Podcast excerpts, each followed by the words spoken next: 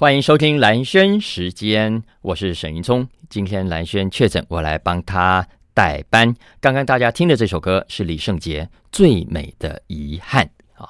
那今天是礼拜二，照表操课是我们经济学人的时间。那每个礼拜二，平常都是我来现场跟兰萱聊经济学人，但今天呢非常特别，我今天找了一位。特别的来宾在现场来跟我一起连线聊《经济学人》，这位来宾也是本节目哈蓝轩时间史上最特别的一位来宾，你大家绝对想不到这位来宾是谁。来，我们介绍今天的来宾，蓝轩。好，哎、欸，我们应该要有放音乐啊，要 有进场的音乐才对。好，说说自己后置，说说来下音乐。我本来想象 今天呢，本来本来之前蓝轩有跟我试训嘛，结果呢，后来蓝轩居然临时放我鸽子，说他说他没有准备好，他手上他就差没有。因为我现在带着发卷呐，不行啊。我说发卷很好啊，包租婆就是这样啊，你有什么好怕的？我开玩笑，开玩笑，一一早起来啊，既然在家里面，就是懒得梳化妆了，真的是，所以呢，就不要失讯了，就直接用那电话连线。啊，嗨，大家早，安，好啦，能先跟大家讲一下你的近况吗？大家都很关心。很好啊，很好，因为今天已经第零加七了，今天是最后一天那个隔离了，所以如果说一切顺利的话呢，明天就可以来现场了。明天就可以来现场，对对，事实上应该顺利啦，因为我其实礼拜天的时候验的时候已经已经阴了，哦，oh. 所以礼拜就连连塞个两三次，应该就差不多。如果都是阴的话，就 OK 喽。嗯，太好了，那这次没有、嗯、没有受苦到吧？有些人确诊蛮辛苦的。嗯、呃，比起陈云聪好多了啦。是是，陈云聪 体对云聪蛮惨的，年年老力衰，一旦被病毒攻击就 不像兰萱。哎不。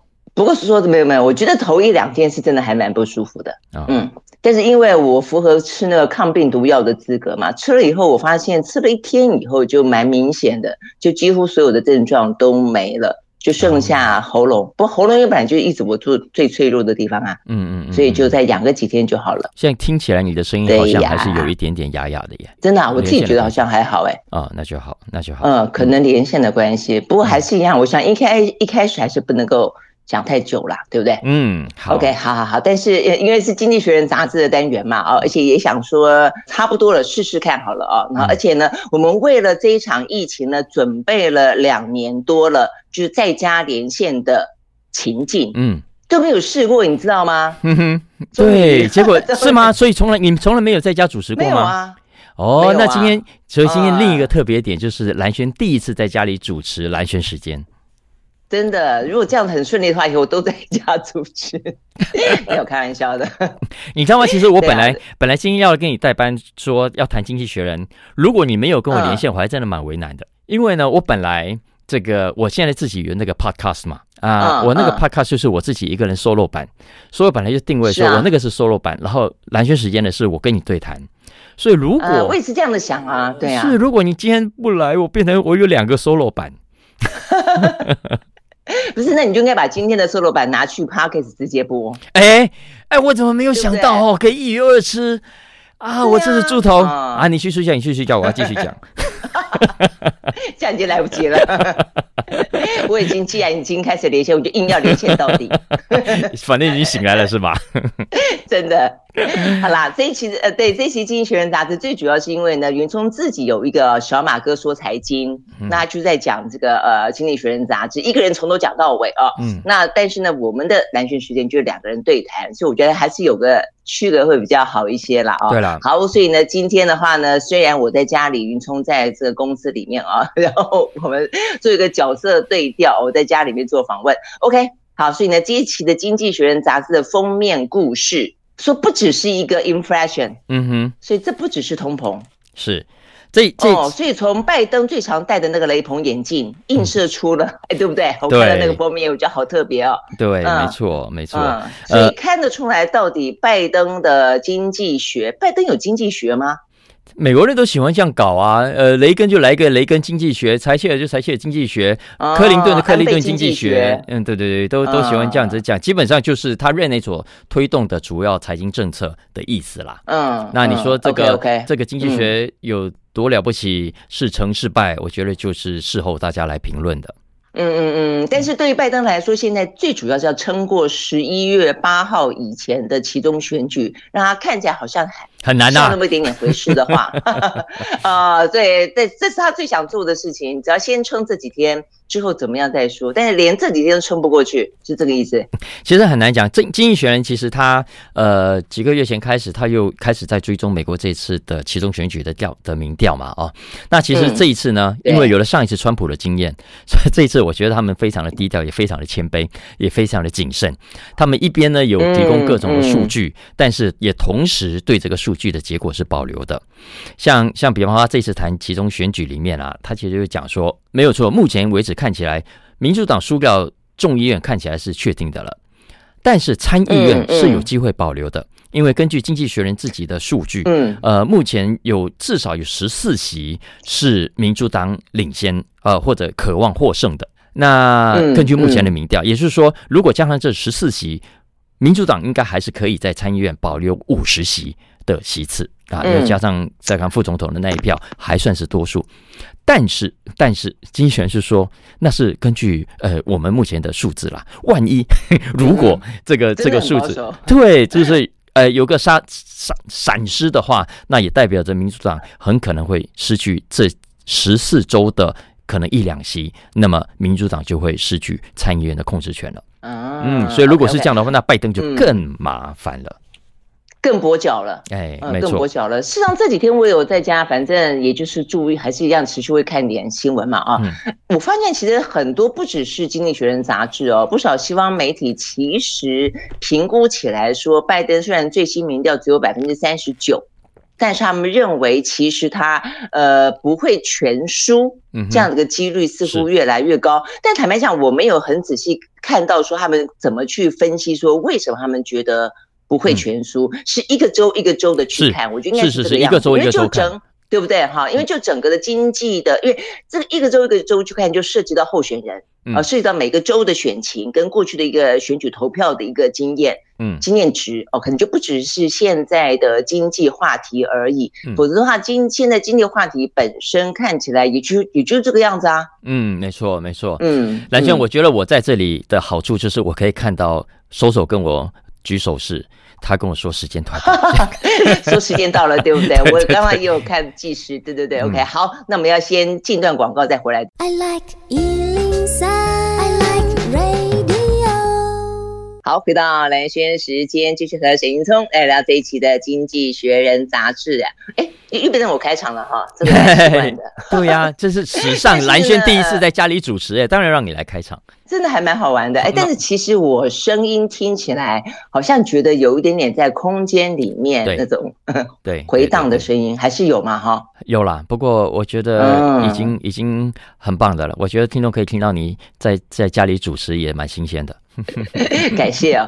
最主要是我在想说，嗯，这个录音室的设备还真的是蛮专业的。没错，没错，这个还是有差。OK，好，我们刚刚聊到这个拜登经济学了啊，那所以其实原来哦，这个经济学人也是这么的 focus 在这一次的其中选举啊，这我想这是第一个第一次的检第一个检验点啦。嗯，因为到目前为止，你看已经寄出几个了，嗯，三个三码了吗？还是两个三码？两个三码，就接下来一接下来这个这这个礼拜，现在大家预期联准会会再升息三，也还是三码嘛，对不对？然后，但是问题是，现在通膨的状况看起来似乎并没有有效的被完全压抑住，嗯、虽然这个经济的衰退也没有想象中的这么严重。我看这一个月的一些数字好像也还可以，但总之，那你没有打下去就是没有打下去啊！啊，我觉得对于未来，尤其对于明年，大家还是会担忧。但是眼前看起来好像，呃，其中选举过得了关。所以《经济学人》杂志的分析是什么呢？那而且这一场过得了关，但是问题是接下来呢？嗯，这一期如果大家看到封面的话，它是一个浅灰色的封面啊，然后标题上就直接写着 “It's not just”。Inflation 啊，也不只是通膨，为什么说不只是通膨？嗯、就是蓝轩刚刚讲了，因为在这次期选其中选举的时候的的过程中，经济当然是一个重要的课题，因为绝大部分选民都说，对于他们来说，经济压力是大的。那经济也是他们这次投票决定的一个重要的原因。那我们都知道，民主党这这两年来大花钱啊，其实已经让尤其是共和党原本的支持者就已经非常的反感了。那那接下来如果呃再进一步，因为民主党政府乱花钱，造成通膨更严重，老百姓是非常紧张的。因为要知道，拜登拜登他接任的时候，他上台的时候，美国的通膨还不到两趴，现在已经将近九趴了。哈、嗯。所以，呃，所以现现在大家在在谈所谓的拜登经济学的时候，谈的都是啊，他怎么样大撒钱啊，然后造成多大的通膨。所以现在的通膨呢，它也叫做叫做呃，Bidenflation，拜登通膨，反正也给他冠上他的名字啊。但是，但是经济 好惨，对，但是经济学这一期其实要讲的是，其实其实大家不要只看通膨，因为拜登经济学，拜登所推出的政策不只是带来通膨而已。因为你要知道，拜登这几年的任内，他要面对除了经济以外的两大长期威胁。这两个长期威胁都不是经济性，可是对美国未来的策略发展是非常重要的。一个呢是中国崛起所带来的威胁，另外一个是气候暖化的威胁。也就是说，经济威胁、中国威胁跟气候威胁是拜登必须同步同时要来解决的问题。这也是为什么过去这段时间来，拜登他签了签署了三个历史性的大法案啊，一个是要搞基础建设啊，Build Back Better 啊，再来一个是晶片法，对，晶片法，再来就是环保啊，环境啊等等。对，那其实这三个计划都是大撒钱的计划，光是基建计划就要花一一兆两千亿美金。晶片法我们都知道，两三千亿美金是跑不掉的。环境那个也是两三千亿美金，所以加起来，光是这三个法案，美国至少就要投入一兆七千亿。所以你想想看，嗯，呃，这么大花钱的结果，呃，再加上各种之前所推出的补助，呃，给中产阶级、给有钱人花的钱，花的钱，你大家想想看，呃，经济不热才怪。当然，拜登他就说啊，呃呃，又不是只有他在任内花钱，其实川普的时候就已经在花啦，对不对？但是经济学人说不一样，不一样，因为川普任内在花钱是在疫情期间，那时候的景气，那时候的经济是在衰退，是在快速的冷却中的，所以他一定要花钱，经济才不会冷到结冰。但是呢，你拜登经济已经开始复苏了，你。进一步的这样继续的大花钱，继续的想要兑现你的选举支票，继续的让你原本的支持者跟选民觉得啊，你有在做事，符合他们的预期。结果呢，就是造成我们今天本来就已经有通膨压力，现在的通膨压力更大。嗯，所以《经济学人》杂志有点点呃指责这个。现在这么严重的通膨是拜登造成的。这事实上一开始在在就是说应该要踩刹车，却没有踩刹车。那个时候不是后来耶伦还出来道歉吗？是那时候其实也有就是开始就有这样的一个声音啦，就觉得说你不应该继续这样的撒币的，你应该要慢慢慢慢的呢让这样这样子的一个呃所谓的宽松政策给缓下来。嗯，但是显然那个时候并他们不以为意嘛，对不对？呃，就算以为意，可能这个钱也暂时停不下来了。所以，所以，但《经济学人》这一期的主要的批判，嗯嗯、一个是点出了刚刚讲这个通膨，呃，Bidenflation 啊，拜登是绝对脱不了责任的。嗯、再来，第二个是，呃，嗯、如果要考量到拜登其实他不只是要面对经济上的威胁，还要同时处理中国崛起的威胁跟气候暖化威胁的话，那拜登其实这个目标他认为是正确的。只是方法上不对而已。为什么呢？因为举个例子来说，他说科技哈呃要超前中国，你要但方法不对就就就就蛮蛮值得哎对啊，就蛮值得讨论啊，对不对？没错没错，重点就是方法。你看，包括最近所推出的晶片法，其实某种程度已经就是在执行贸易保护主义了。你看，你禁止你的外销，禁止你的人才跟其中国交流，其实你已经竖起了你国家的壁垒。而经济学人认为啊，就是我们都知道，经济学人长期以来是自由主义的，他其实是主张全球化、主张全球贸易的。那拜登政府现在所推出，为了要对抗中国的崛起，而树立起一道又一道的贸易障碍，而在贸易障碍竖起的同时，又对国内提出了一堆的补贴政策。经济学人说，嗯，这个是违背呃。美国长期西方国家长期以来所相信的开放自由所带来的好处的。对，我我觉得一个就是呃，不断的压抑通膨，因此而升息这件事情；一个就是呢，为了要自己的呃战略敌人，而且呢，就因此呢，对于这个中国不断的祭出一些禁令这件事情，这两件事情都有点以邻为祸了，坦白说。嗯，嗯，所以呢，就是说以。美国的国家的呃目标来说可以理解，但方法上面来说会不会有点不惜代价了一些？所以我们应该先进段广告了，对不对？你好棒哦！你怎么知道？先生已经给我点头点头。我呃隔空看到了 Soso 跟我挥手，哈哈，哎呀，哎呦，差不多了啦。好，太棒了！我们休息一会儿，接下来现再回来现场。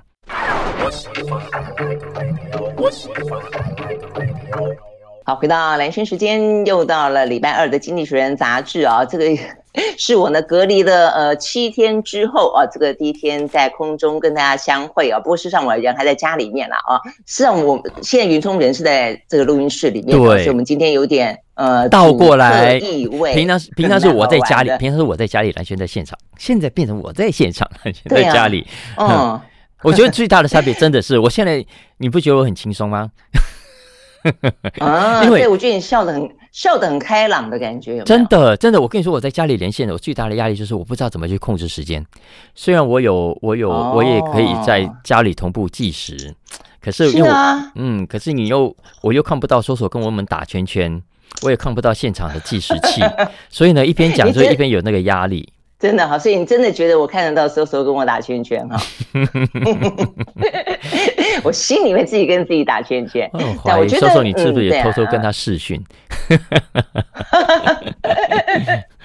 嗯、OK，其实会啦，难免会有这种时间上面的的压力啦啊。嗯、OK，有时间压力是好的啊，人总是要有点有点压力的嘛啊，是不是这样？嗯 好，回过头来啊，聊这个第二个话题。第二个话题呢，要聊苹果跟中国了哦。嗯，哎，为什么讲到苹果跟中国分道扬镳啊？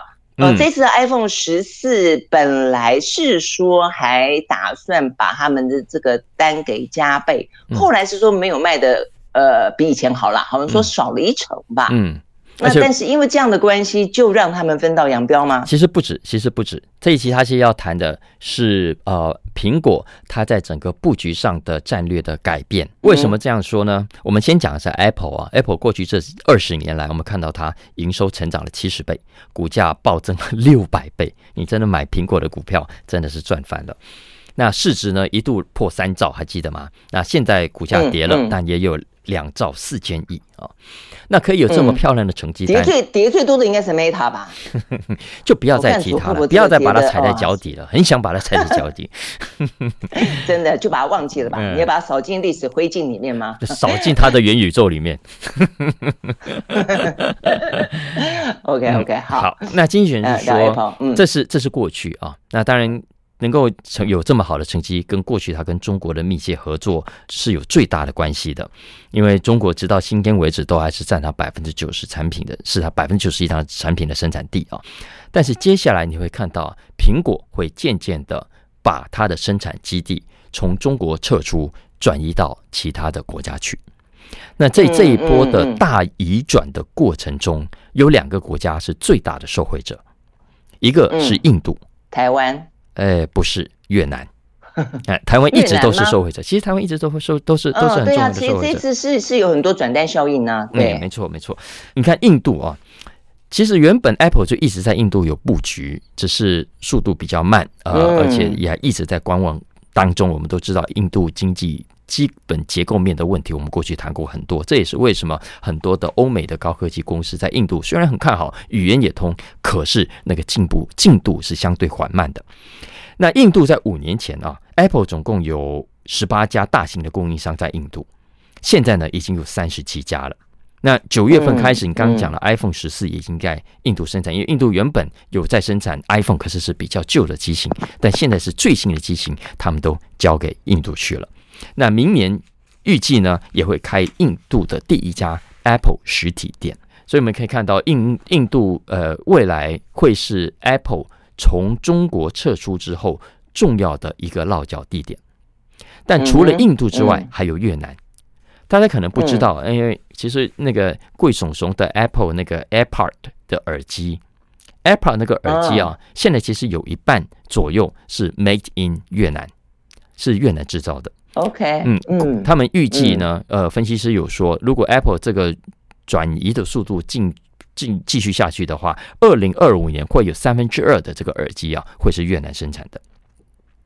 嗯，而且据说接下来还会再生产呃接更多的 Apple 比较高阶的产品，比方说 MacBook 啊等等啊。所以总的来说，总的来说，Apple 经过这一次的大挪移之后，呃，它在中国的生产基地会从现中国以外的生产基地，中国以外的生产基地会从现在的五趴慢慢的嗯。增加到二零二五年，中国以外的生产基地占比会高达四分之一。嗯嗯，所以所以你可以感觉看可以感感刚刚可以想象，我们对实际啊什么苹果概念股，你也许未必这么清楚，可是你可以想象，这会是一整串的供应链的带动，不会只有少数的几家工厂。所以你看，包括台湾的科技业也也跟着在变动。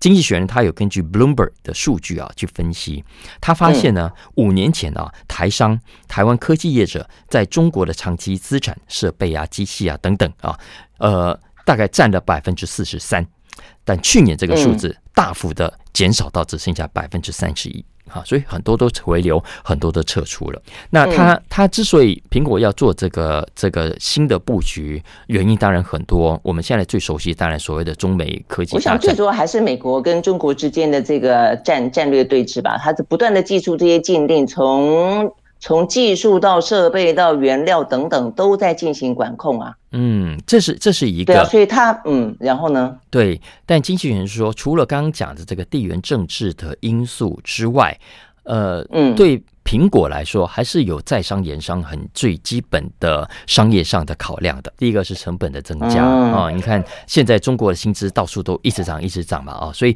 现在其实中国的呃薪资，一般的劳工的薪资已经是印度跟越南的一倍左右了。所以你可以想想看，对生产来说，这个成本的压力对苹果来说，在中国已经越来越不利了。再加上你看，印度啊、越南啊，其实还有其他国家，为了抢 Apple 这个大客户、这个大生意，会不会给红包？会不会给补贴？我不是我说的红包，不是那种私底下的红包，而是就是鼓励你嘛。招手。对，向你招手，我给你一段时间减税，我给你一段时间的补贴。所以印度跟越南就很自然的成为它下一个重要的移转的基地。再来，也有很实际的因素，当然就是风险的分散。因为我们看到，其实像中国这样的集权的国家，呃，这样的政府的政策，对 Apple 来说，老实说，适应上还是会困难。没有说过去，其实 Tim Cook 啊，跟大陆关系是非常好的，呃，跟高层的来往是非常的密切的，所以基本上他是可以掌握中国政策。可是，像这一波的 Lockdown，这一波的 COVID nineteen 也让苹果感受到的。你想想看，只要他一一关起来啊，就出不去。你看最近看富士康的的传出疫情。你看他的出货就马上出问题了，所以这个影响对他来说是非常大的，所以他势必要去分散风险。然后，更何况我们刚刚讲的越南也好，印度也好，其实都在成长中，尤其是印度，更是一个大市场，他怎么可以放弃呢？所以，就像过去的中国，不但是它重要的生产基地，也是它重要的市场。未来的印度，他也要把它当做一个重要的生产基地之外，另外一个重要的市场。所有的因素，呃，怎么讲，就是纠结跟复杂的这个计算完了以后，你发现呢，其实某个程度来说，产业产业链供应链的重新。布局就变得非常的迫切了，因为像中国的疫情确实是啊啊，而且呢，这一次的二十大以后，你就会知道说，他们其实呢不断的重申的是国家安全，国家战略，其实跟美国也一样就是了，呃，所以其实这一些就算连疫情，疫情也一定是要去以这个国家安全为它最主要的，社会稳定为它最主要的一个目标的时候，其实牺牲经济，如果真的牺牲很大，当然影响也很大。但是呢，某个程度呢，可能摆在第二位，其实是他们的呃可以忍受的。但是这对呃在商言商来说，就是就会受不了了。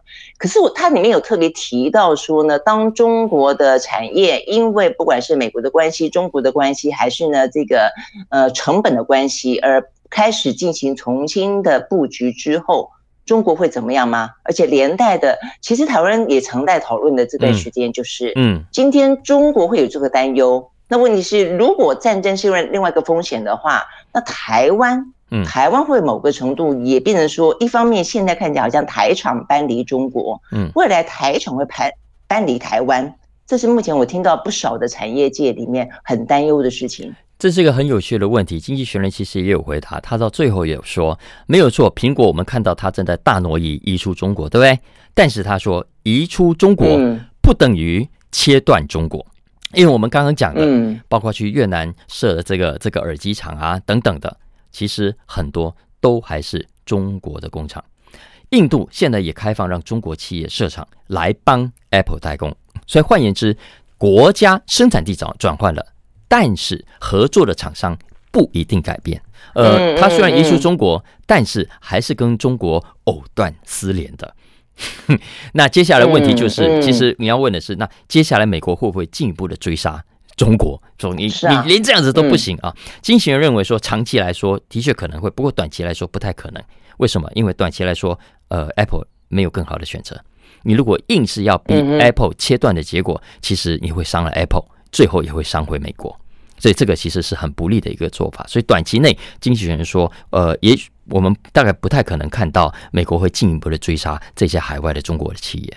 但长期而言，恐怕就很难说了。对啊，就是都是七伤拳了，只是看他们自己怎么拿捏，可以他们承受到什么程度，对不对？那但是其他周边的国家又会受害到什么程度，就是了。好，我们现场呢是我们今天最特别的来宾廖兰轩，来，我们休息一会儿再回来现场。I like 好，回到兰萱时间，继续和沈云聪来聊这一期的《经济学人》杂志啊。哎，我觉得听众会不会听听众会不会错乱？一下子一下子你开场，一下子我开场。这个呃，蛮蛮丰富的，蛮丰富的一集。忽而这个，忽而那个。对对对对对对对对。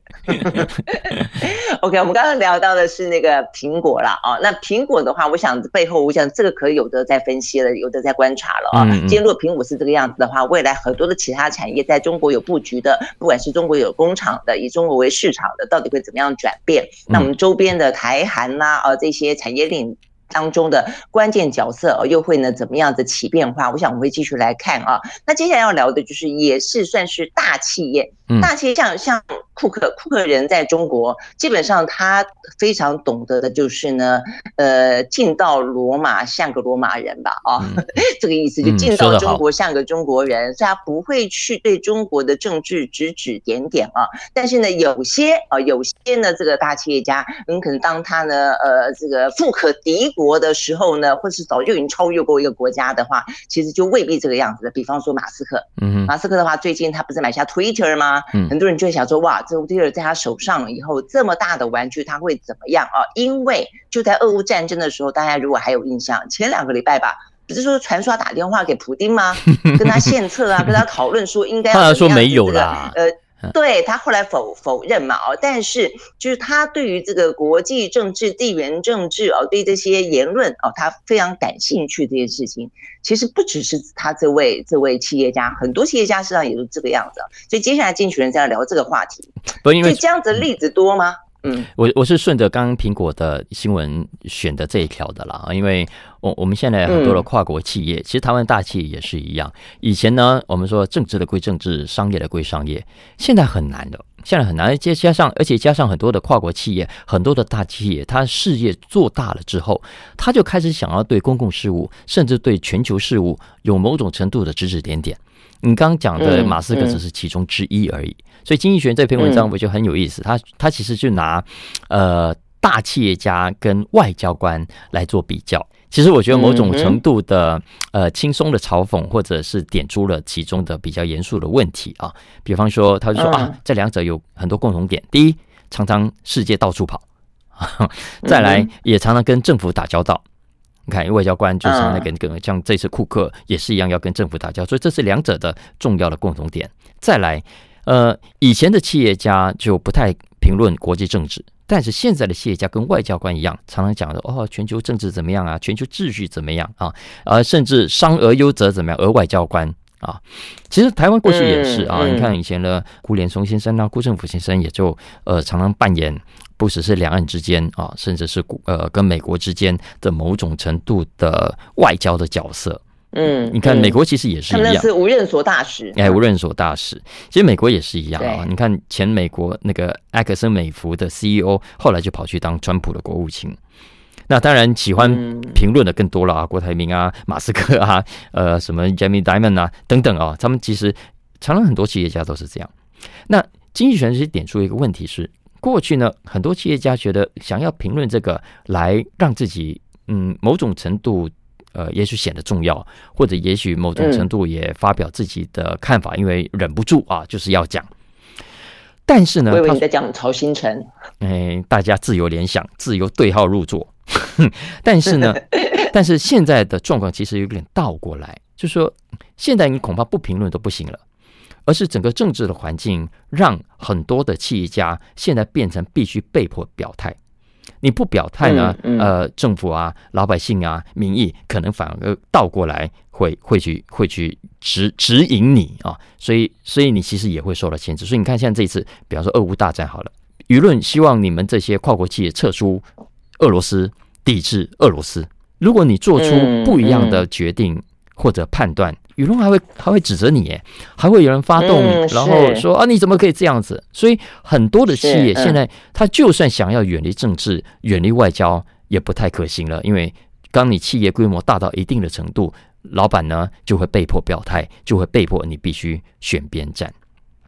嗯嗯，这样讲是，其实上俄乌战争刚刚开打的时候，我觉得那一波其实压力是很大的。我还记得那个时候，Uniqlo，嗯，没错、啊，他一度说要留下来继续的营业，哇，铺天盖地的是来自于世界各个国家呃的这些呃喜欢他的这些网民，通通上网去批评他，嗯，迫使他决定先暂时关关闭嘛，嗯，没错、啊。可是我觉得还是有一个主被动的。问题就一个是被动表态，一个是主动积极的扮演角色。对，不过我觉得被动表态这件事情，其实台商在两岸关系当中就很有感觉吧？哪一只台商？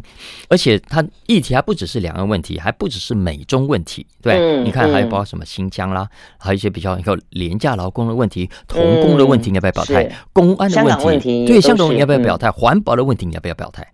那表态的话，呃，如果你处理好也就罢了，你处理不好，恐怕有时候会是万劫不复的。你得罪了其中一方，可能人家一发动抵制，或发动什么样的事情，你可能原本好好的生意就就从此垮掉了。而且我们在在台湾两岸上也看到一些品牌就发生了这样一个悲剧啊。不过不过，经济学人这个他的结论是说，他说呢，也幸好也幸好，现在的地缘政治啊，国家跟国家之间，尤其是强权之间，越来越紧张。所以呢，他不要等你表态，他就直接规定你可以这样或者不可以这样。就像我们刚刚讲的那个晶片法，嗯、对啊，不然干脆说，嗯，我不用你们表态了，我直接告诉你，你就是不能去，你就是不能把产品卖给中国，你就是不能有人才过去等等。嗯，哎，所以很讽刺的是，倒过来，其实。这么一来，好像反而解决了这些企业表态的危机。好了，我也不用表态了。意思意思就是说，应该国家来处理这件事情嘛。但是我觉得这个氛围，其实你会想想看哈，就都是在这几年间发生的。我觉得现在整个的世界真的是，第一个就是说，可能会有这些网民逼迫企业表态。我觉得那是一个真的是一个比较比较民粹的氛围起来了啊。就对于很多事情的是非。来的比以前更加的强烈啊！因为你说这个东西是不是需要到说以商业跟贩卖行为为它的呃表达？我觉得未必。嗯哼啊，本来觉得说，如果说你不要那么泛政治化的话，但现在几乎没有那个空间。嗯，然后地缘政治又成为企业。连台积电他们都说，他们找的人要懂得地缘政治，要学国际关系。嗯，你就会知道说，这个部分的风险性已经越来越高了。嗯，所以这到底是是对全球来说是福是祸，真的是对啊，对啊。所以所以商商就是一直在转，收缩的时候也一直在转。所以我们休息一会儿再回到现场。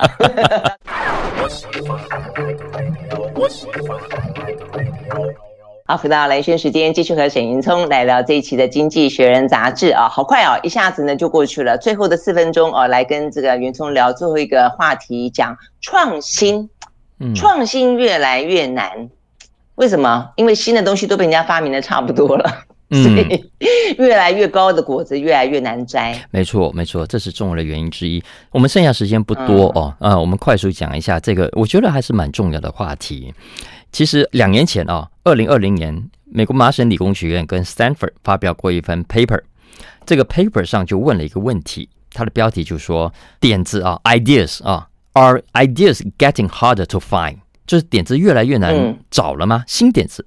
嗯嗯，他这篇 paper 的结论给的答案是 yes，更难了，啊，更难。嗯、那这个 这个结论基本上是呼应啊、呃，大概十几年前西北大学另外一位经济学家叫 Benjamin Jones 啊的的研究的结论。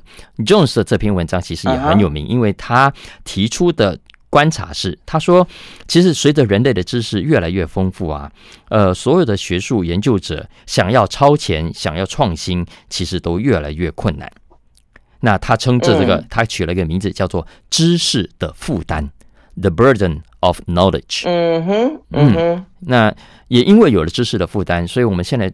很长一段时间以来，呃，研究者也好，科学家也好，呃，企业的研发团队也好，其实要真正搞出惊天动地的创新，已经不再像上个世纪那么，也不叫容易啊，那么常见了。然后也因为这样，所以总体的经济因为创新速度少了，所以经济成长也放慢了。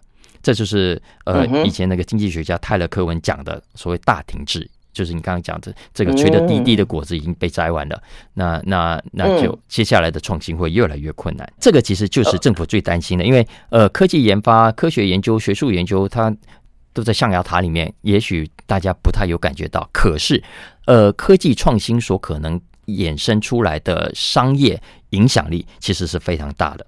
而这就是政府会担心的。如果我们在前端的科学研究跟创新没有什么太大的进展的话，今天没有太大的进展，你未来的经济可能就会出问题。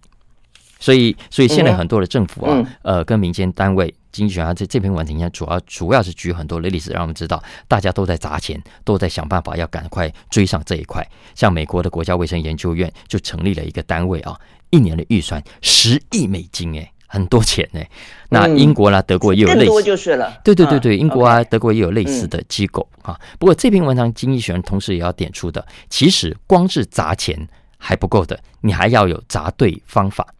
为什么呢？因为如果我们按照现在的研究奖励补助机制的话，他认为啊，其实反而会对很多的创新是扼杀的。因为按照现在的我们的做法，常常很多的计划要送审嘛。那审查的人其实又是一堆的同行，又是一堆的同业，所以呢，如果你太过呃离经叛道，太过不可思议，呃，其实你很难通过这样的审查。相反的，如果让他觉得说啊，你这个好像比较可行哦，啊，你这个领域我比较熟悉哦，这个领域好像比较有搞头哦，你你就比较容易拿到这个钱。而这个大家都觉得有搞头的，其实我们都知道，他可能呃啊就是这样了，就就不见得是让人家觉得有石破天惊的。的研究，这就是这现有其实对创新呃所带来的影响跟限制。嗯，那就是制制制度本身可能会让很多的事情变得更平庸，就是了。对对对，对，对，对，所以这部分是很蛮大的陷阱，对对对对，对，注意。对对对，所以所以这是这篇文章的重点，大家有兴趣可以进一步去找来看。但事实上，我觉得是啊，我觉得嘛，我看从什么角度去看它了啊。这个现在人类的成就已经到了这么大了，很难被超越。我觉得这也是一个。呃，正面可以去正面看待的事情嘛，哈，只是说对于现在的年轻人来说，真的就变成说，为什么很多人觉得啊，算了，我干脆就地躺平算了。某个程度也会跟他们觉得说，哇，这个前人的呃这个呃高峰似乎很难再去攀越超超过他。嗯，我觉得这也是有有有关系。嗯，但是我我觉得谁谁知道呢？嗯，对不对？谁知道？我觉得，呃，每一个代里面总是会有一些不一样的呃脑袋出来吧。嗯，或许就是你只要给予足够的一些资源、足够的环境，然后我们刚刚讲到了，不要用制度去压抑它。就算比起过去来说，我们现在因为已经人类的呃这个文明社会已经很成熟、很进步了。但是不会有以前那么多，这量不会那么大，但是还是会有一些顶尖的东西出来，我觉得，嗯，是对啊，OK，好，嗯，对不对？我觉得你中气充足哎，我们今天跟蓝轩连线，你一点都不像病人，你比较像病人吗？你也好多了啦，对不对？哈，对对对，好多了。OK OK，好，所以呢，今天这个实验成功，觉得还蛮有趣的。嗯、对呀、啊，好，所以呢，呃，希望听众朋友也都好了啊、哦。嗯、那所以明天同一时间，我们应该就可以现场再见了。谢谢沈云聪啦，谢谢，拜拜。嗯，OK，拜拜。